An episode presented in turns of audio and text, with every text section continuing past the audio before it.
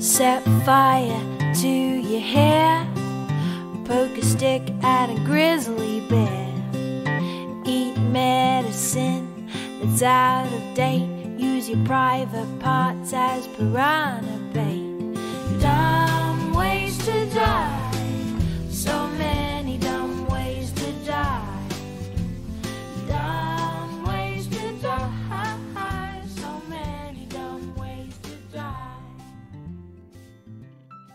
Era criança, eu gravava umas fitas cassete que ficava falando um monte de merda.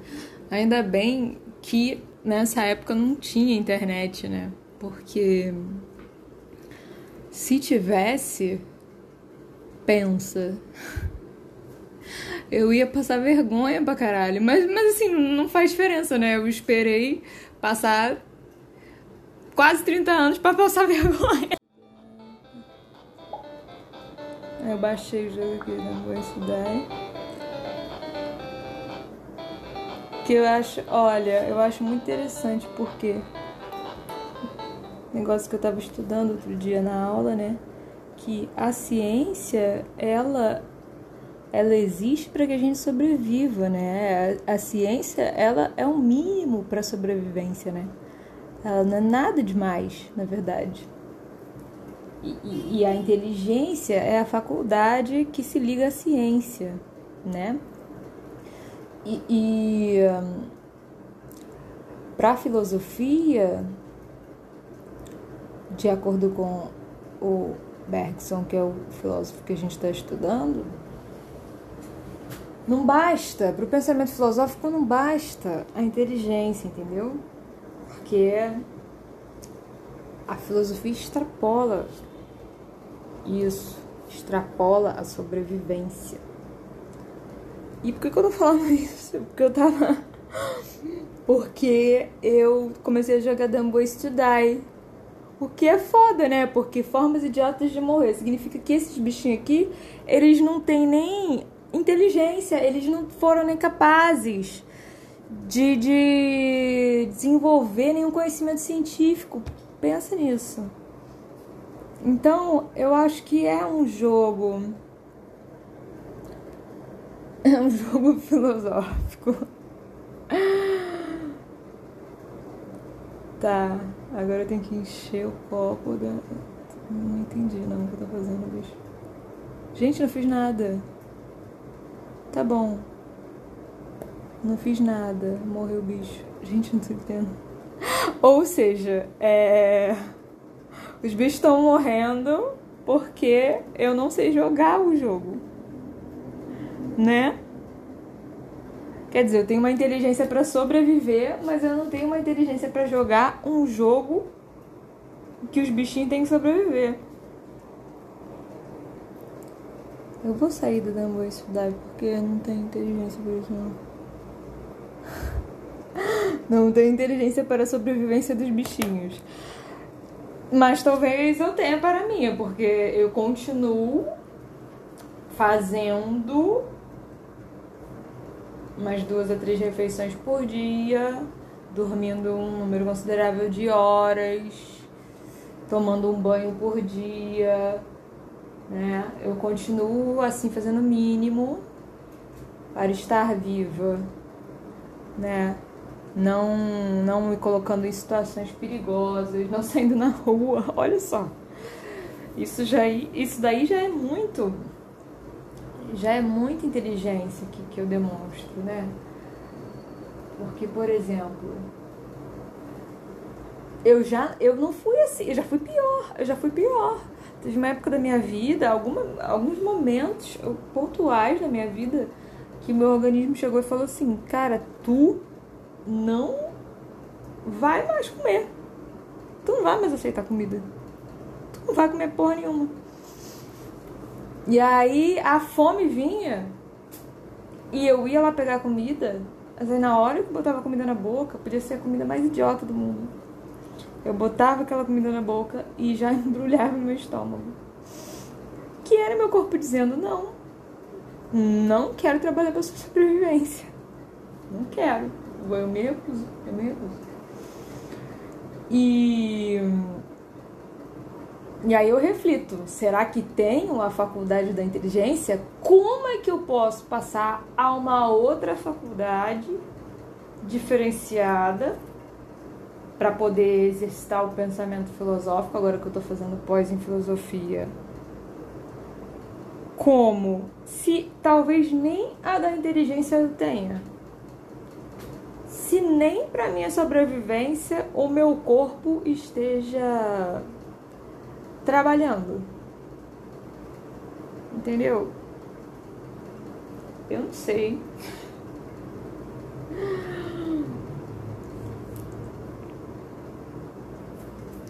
Agora uma coisa que eu acho eu acho engraçado, não, acho engraçado, não é essa palavra, né? Uma coisa que eu, que eu acho interessante é quando eu finalmente entendo um conceito. Porque, porra, a gente passa páginas, páginas e páginas e páginas daquilo, não entendendo nada. Lendo cinco vezes, seis, sete, oito, nove, dez vezes o mesmo parágrafo.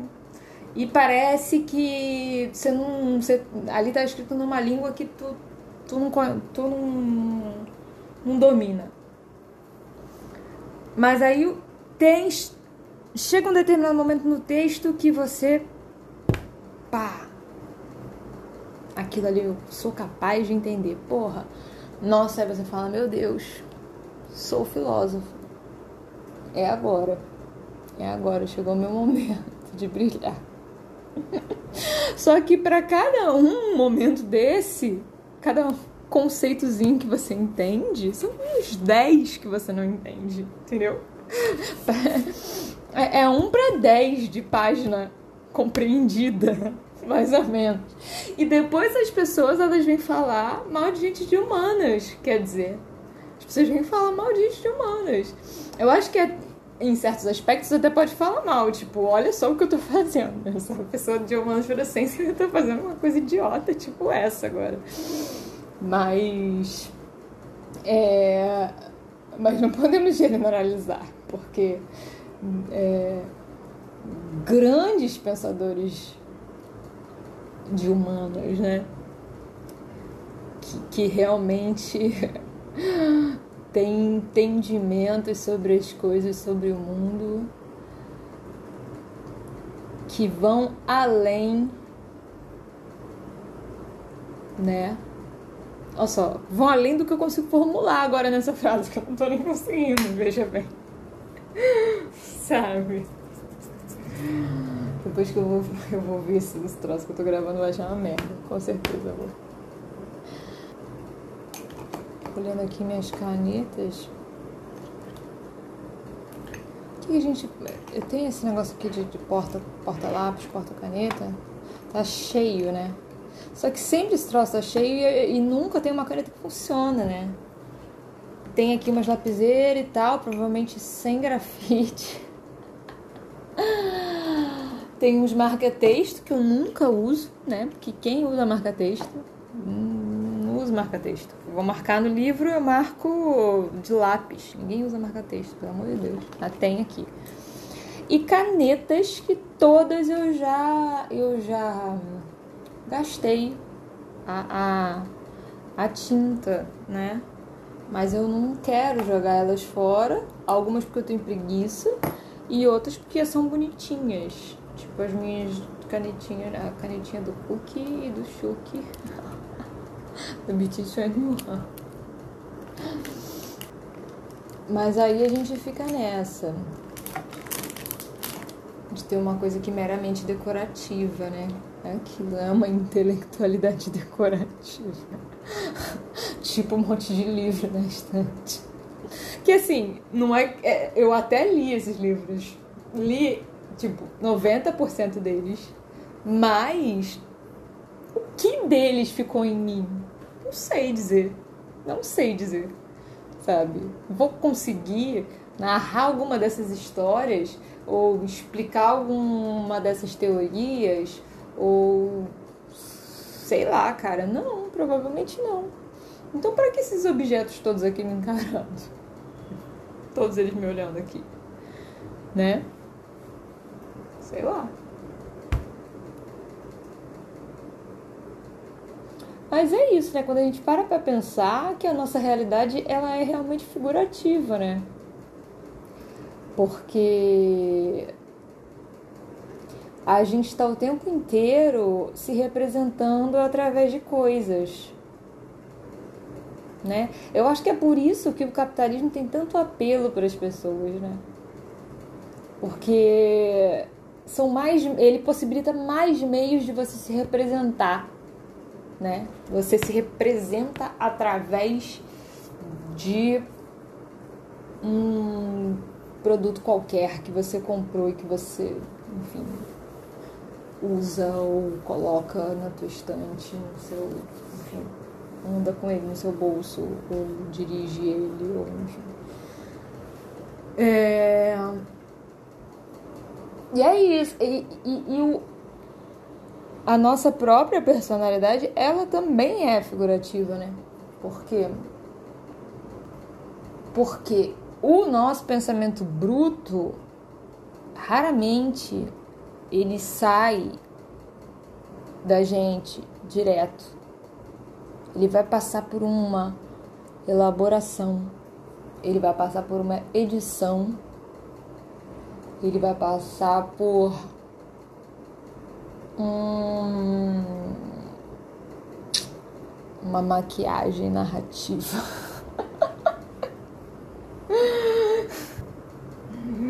É tudo uma questão de significância.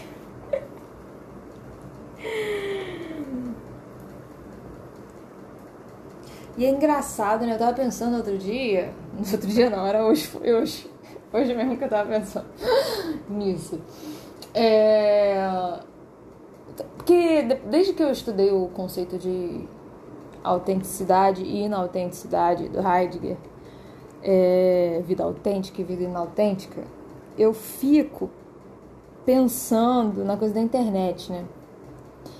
Porque, por exemplo, o meu professor ele deu o exemplo do, do transporte público lotado, que é um exemplo de inautenticidade. Você entra ali, você tá com aquelas pessoas, mas você não está convivendo com aquelas pessoas, né?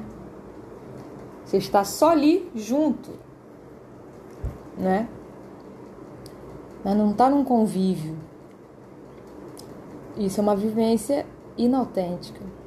Devo estar errando os termos todos, mas é, é isso aí, é autêntico e inautêntico. E aí, você pensa a internet. A internet é um lugar que você tem uma vivência inautêntica, mas que você vai até ela procurando uma vivência, uma experiência autêntica. Porque você vai com a intenção de falar com as pessoas, de trocar com as pessoas, de é, despertar alguma coisa em alguém, de criar algum afeto, essa palavra, de despertar uma sensação, enfim. E nada acontece, na grande maioria das vezes. Então, assim, quando você entra no ônibus, quando você entra no transporte público, você não está esperando nada, você não está esperando nada daquelas pessoas. Você está esperando que elas fiquem quietinhas ali, cada uma no seu lugar, para cada um chegar no seu destino, entendeu? Se acontecer alguma interação boa no meio do caminho, aí é lucro, sabe? Mas se não, também ótimo dependendo da interação, nem é lucro, né? No meu caso, acho que nenhuma, nenhuma seria. Eu fico rezando para que ninguém interaja. Mas engraçado, por que, que aí na internet a gente fica esperando que interajam? Eis a, a grande coisa que eu me pergunto.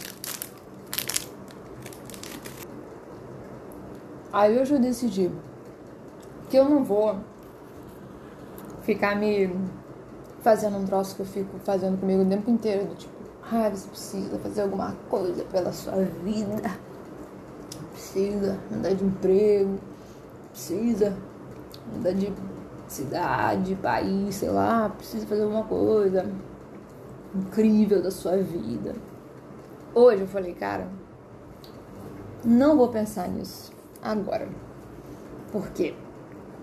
Além de estarmos numa pandemia, estamos estamos nessa situação merda aí que sabemos já. Uma merda generalizada.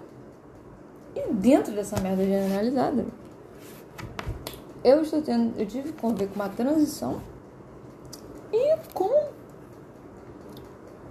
diagnóstico apontando para um transtorno bipolar. Não está confirmado ainda, mas tudo indica que é o caso. E crises depressivas muito bizarras, das mais bizarras que eu já tive. Então, eu falei, cara, não vou me cobrar. Eu não vou me cobrar estudar, aprender, não vou me culpar por ter largado o japonês, entendeu? Eu tô feliz porque eu vejo filme pornô em japonês e entendo o que eles estão falando.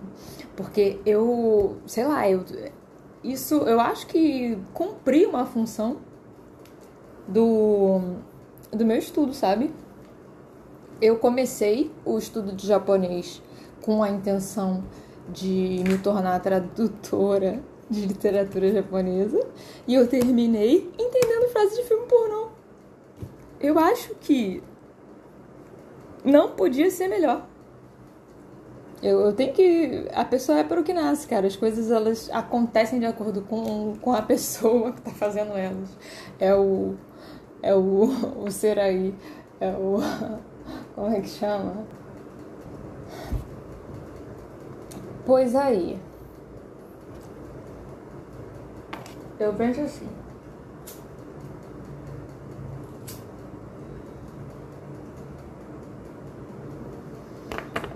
Eu queria fazer um podcast falando sobre literatura. Falando sobre poesia. Mas, na moral, eu não sei. Eu não sei nada sobre as coisas. Pra ficar uma pessoa falando sobre coisas que não sabe, já tem um monte de macho aí fazendo isso, né? Então, sinceramente, dou-me por satisfeita. Não tem muito o que falar, não. Pega o livro e lê, entendeu? É isso que eu tenho para falar sobre algumas obras. O que você tem para falar sobre a Ida Yushi? Eu tenho para falar. Pega o livro, abre e lê. E viva essa experiência. Viva. Viva isso. Porque eu tenho que dizer, cara, que a Hilda, ela me salvou em alguns momentos, entendeu? Teve um troço que rolou comigo em junho Que bicho, você não tem noção. Eu fiquei doido. Eu fiquei pirada, pirada, pirada, pirada. Eu falei, cara, eu aqui tô tendo essas experiências. Tu sabe Santa Teresa d'Ávila? O êxtase de Santa Teresa, essas paradas assim? Nesse nível. Aí eu falei, vou falar, eu vou falar sobre isso com as pessoas? Eu não posso falar sobre isso com as pessoas. E, e nesse nível, mas não religioso, porque eu não sou católica, não tem nada a ver com Deus, nada com Jesus, nada disso. Mas era um troço nesse nível. E aí eu falei, cara, não posso, não tenho com quem falar sobre isso. As pessoas já me acham maluca então, se eu ficar falando disso, eu falo, porra, caralho, essa daí, ó. Sabe? Já só levantar a mão pro céu que Deus, puxa. Mas é tipo isso mesmo. então, eu falei, vou abrir aqui minha Bíblia. minha Bíblia é o quê? É a, a, a antologia poética da Hilda. Aí abri e aí veio o. Peraí que eu vou pegar, que eu não consigo ficar sem pegar. Tem que pegar, tem que pegar. Eita. Eu anotei aqui qual era o nome. Cantares de perda e predileção. Cantares de perda e predileção. Que eu fui lendo aquilo. E aquilo foi me levando. Foi me compreendendo. Hum. Foi me compreendendo de um jeito que eu falei, gente, bizarro que essa mulher escreveu isso. E não foi para minha situação atual, porque era uma, uma situação tão sui generis que eu achei assim fantástico que uma mulher que não fosse uma santa católica estivesse escrevendo sobre aquilo. Aí eu falei, ah, estou tendo esse momento. Aí eu anotei aqui, eu anotei alguns dos poemas eu, eu anotei, tipo assim, uma, uma trajetória poética da minha experiência mística. Caralho, porra. O nome desse podcast vai ser Mística Sem Deus. Mística sem Deus, mística sem esoterismo, mística sem porra nenhuma. Mística sem Deus filósofo bacante, mas aí eu tô imitando o Bataille, né? Até parece. Ou filósofa maníaca. Eu pensei nisso causa do meu transtorno, mas eu acho que é um pouco cedo para fazer piada com isso. Eu acho que não dá não. Eu acho que o máximo que eu vou poder fazer de, de, de, de de piada com isso é, sem as pessoas me julgarem, é escrever, tatuar, tatuar euforia em grego. Mas eu vou fazer em grego justamente para ninguém entender, né? Aí não vão me julgar porque não vão entender. Aí eu tava falando do, do Cantares de Perda e Predileção, que eu anotei aqui. Ai, meu Deus.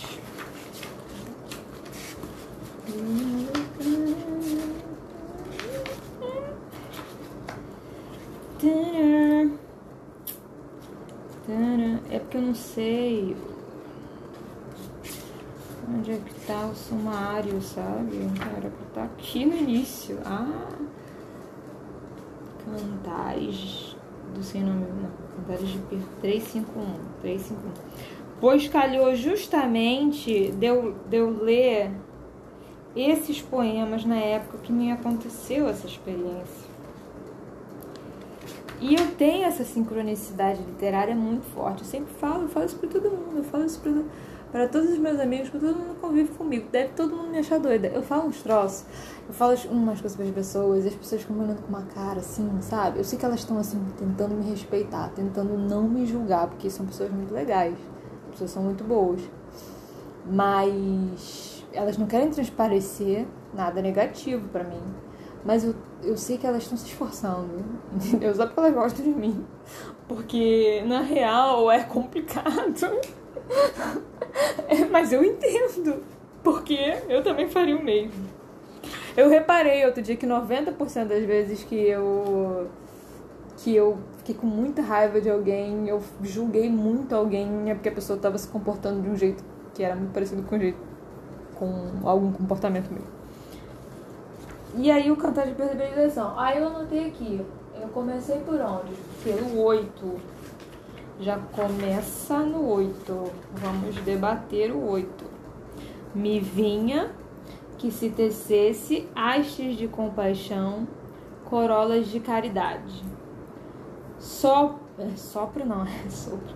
Sopro saudade tecidos na rede do coração eu nunca mais sentiria teu nome de hostilidade. Me vinha se desfizesse o que já trançado tinha. Meu nome é que ficaria amor na tua eternidade. Então teci sóis e vinhas, ouro, escarlate e paixão, e consumida de linhas, enovelada de ardência, te aguardo às portas da minha cidade. Então, já começa bizarro. Porque aqui já tem um monte de elementos da minha historinha sui generis que ela pegou direitinho, sabe? Ela fala negócio de tecer, ela fala de trançado, ela fala de tecer sóis e vinhas, ela fala de linhas, ela fala da minha cidade, assim, enfim. Pode, pode ser uma viagem da minha cabeça, pode, mas assim, eu já viajei para uns lugares que vocês não têm ideia de para onde eu fui dentro da minha cabeça. Isso daí não vai ser nada. Sabe por quê? Porque o negócio, ele é tão específico para minha situação, porque que se eu começar a interpretar o poema, eu vou começar a me expor de uma forma que eu não gostaria. Como se desenhados, tu e o de dentro da casa entro, como se entrasse no papel adentro. E sem ser vista, rasgo alguns véus e fibras. Sem ser amada, pertenço. Que sobreviva o fino traço de tua presença, aroma, altura e lacerada eu mesma, que jamais se perceba umas gotas de sangue na gravura. Quer dizer, ela entra no papel, ela rasga aquilo ali e ela pertence àquilo ali, ela está ali mesmo, quer dizer, independente de ser amada. O pertencimento, ele independe da reciprocidade do amor. Para poder morrer, guardo insultos e agulhas entre as sedas do luto. Para poder morrer, desarmo as armadilhas, me estendo entre as paredes derruídas. Para poder morrer, visto as cambraias e apacento os olhos para novas vidas. Para poder morrer apetecida, me cubro de promessas da memória porque assim é preciso para que tu vivas. Gente, eu tava num rolê muito, muito sombrio. Não que eu esteja muito diferente agora, mas nessa época eu acho que eu tava num rolê muito sombrio. E eu tava. Quando eu publicar o livro que eu, que eu escrevi nessa época, as pessoas vão achar que é ficção, né? Então elas não vão me julgar. Mas, ou se julgarem, vai ser uma coisa muito interna. Não vão falar nada na minha cara como elas falariam se fosse em redes sociais ou pessoalmente. Por isso que é bom escrever ficção. Não, eu tava falando que naquela época eu tava esquisita, né? Não, não, não que não esteja agora. E aí eu tinha uma, umas ideias muito escabrosas, né?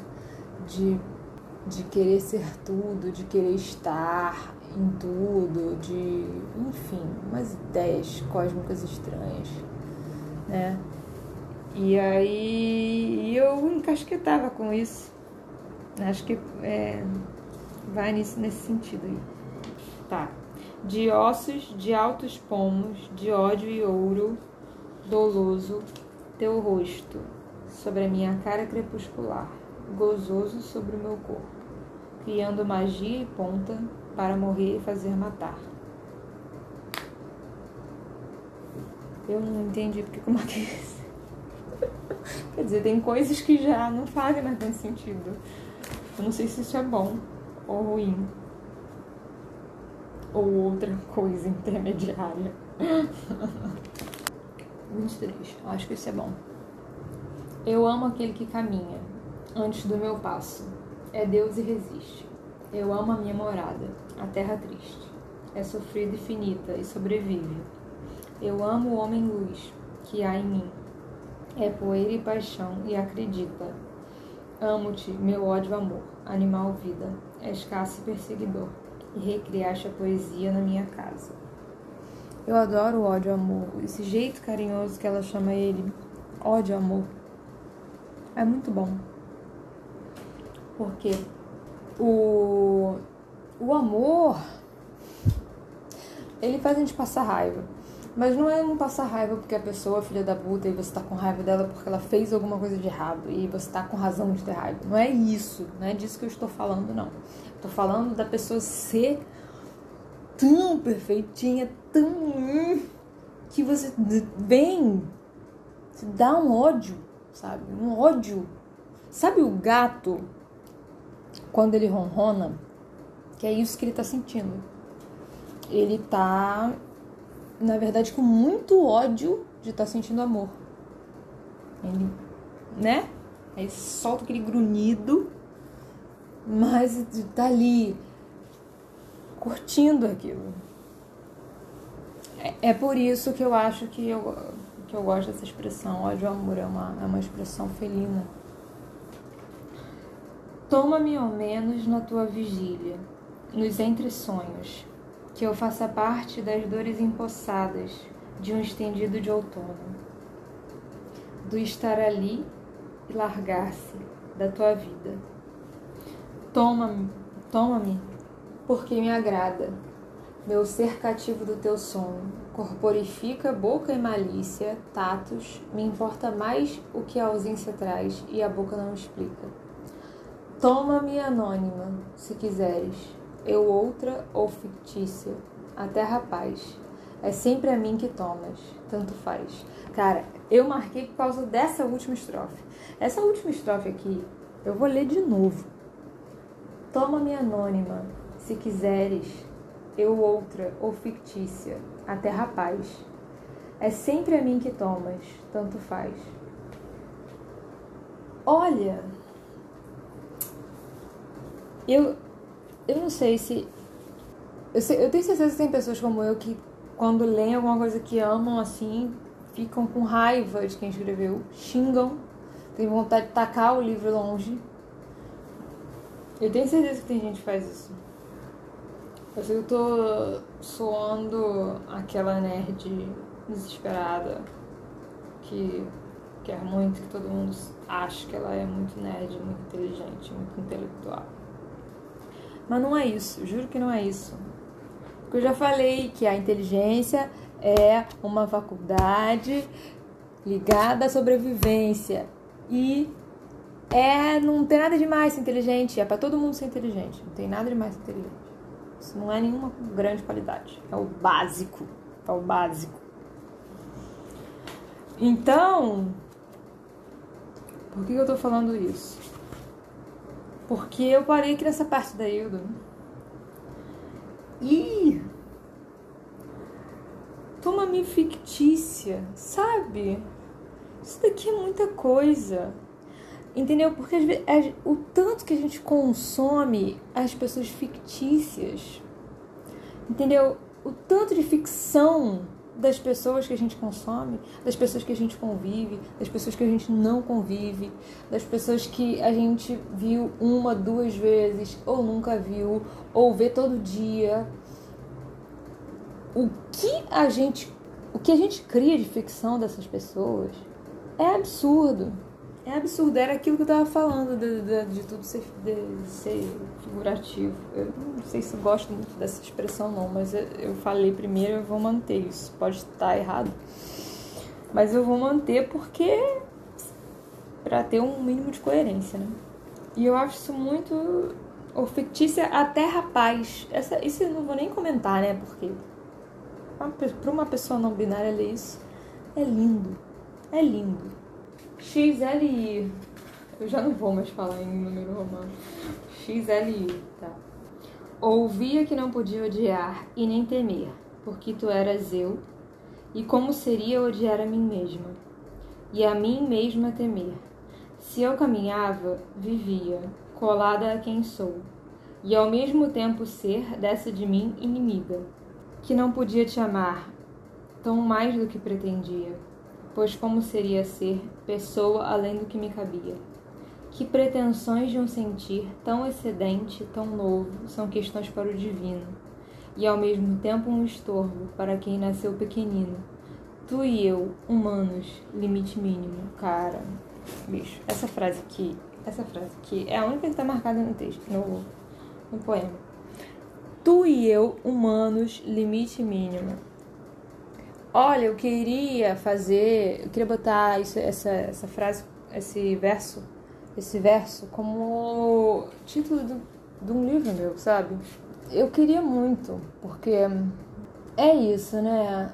Aí entra, aí eu faço, a, a gente faz a ligação com aquela, aquele outro verso do, do fictícia e, e, hum, e como o, é, o ficcionalizar é uma coisa inerente ao humano, não é?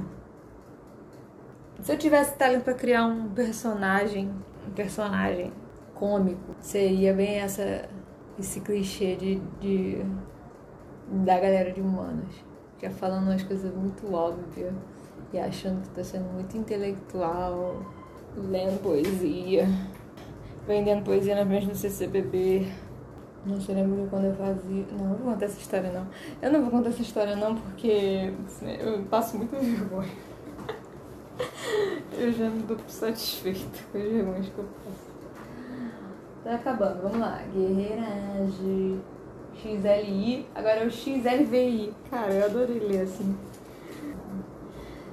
Cadenciadas vão morrendo as palavras na minha boca, um sudário de asas, há de ser agasalho e pátria para o corpo. Anônimo calado, o poeta contempla espelho e mágoa, fragmentos de um veio, berçário de palavras. Umas lendas volteiam o poeta vazio de seus meios, escombro, escadas. Amou de, de amor escuro e fugiu de si mesmo, de sua própria cilada o poeta mudo aceitável agora para o mundo no seu sudário de asas. O poeta mudo é o jeito que o, que o mundo aceita o poeta, olha isso. Sabe? Sudário de asas é uma imagem tão bonita. Um sudário de asas. Sudário de asas é uma coisa meio ícaro, né? Que, que morreu nas suas asas, que morreu porque tentou voar, né? Poeta não tem uma coisa assim meio ícaro? Ele vai pro sol, aquele voo romântico. E, e, Mas de certa forma ele sabe que. Ele sabe que não, ele sabe que não pode. Porque o pai dele já falou, não voa perto do sol. Mas ele tá indo, mesmo sabendo, mesmo ele sabe que ele não pode ir para lá, mas ele tá indo, que é bonito, porque ele quer. Ele não tá nem aí se ele vai cair. E aí o poeta tá nisso. Isso é um sudário de asas. Sonha-me, meu ódio amor, através do teu sonho volto à vida. Passei minha sombra e ilusões pelos mesmos caminhos os antigos. E sonha-me como se tomasses no fulgor da carne tua primeira amante proibida. Sonha-me um novo sempre, um rosto isento de crueldades e partidas. Sonha-me tua, criança e esquecida da experiência humana. Hei de voltar à vida. Cara, esse daqui é de fuder, cara. É de fuder. Primeiro que já chama de ódio amor, né? Isso é um apelidinho fofinho, sabe? Cara, é fofinho pra caralho, meu ódio amor. Hum.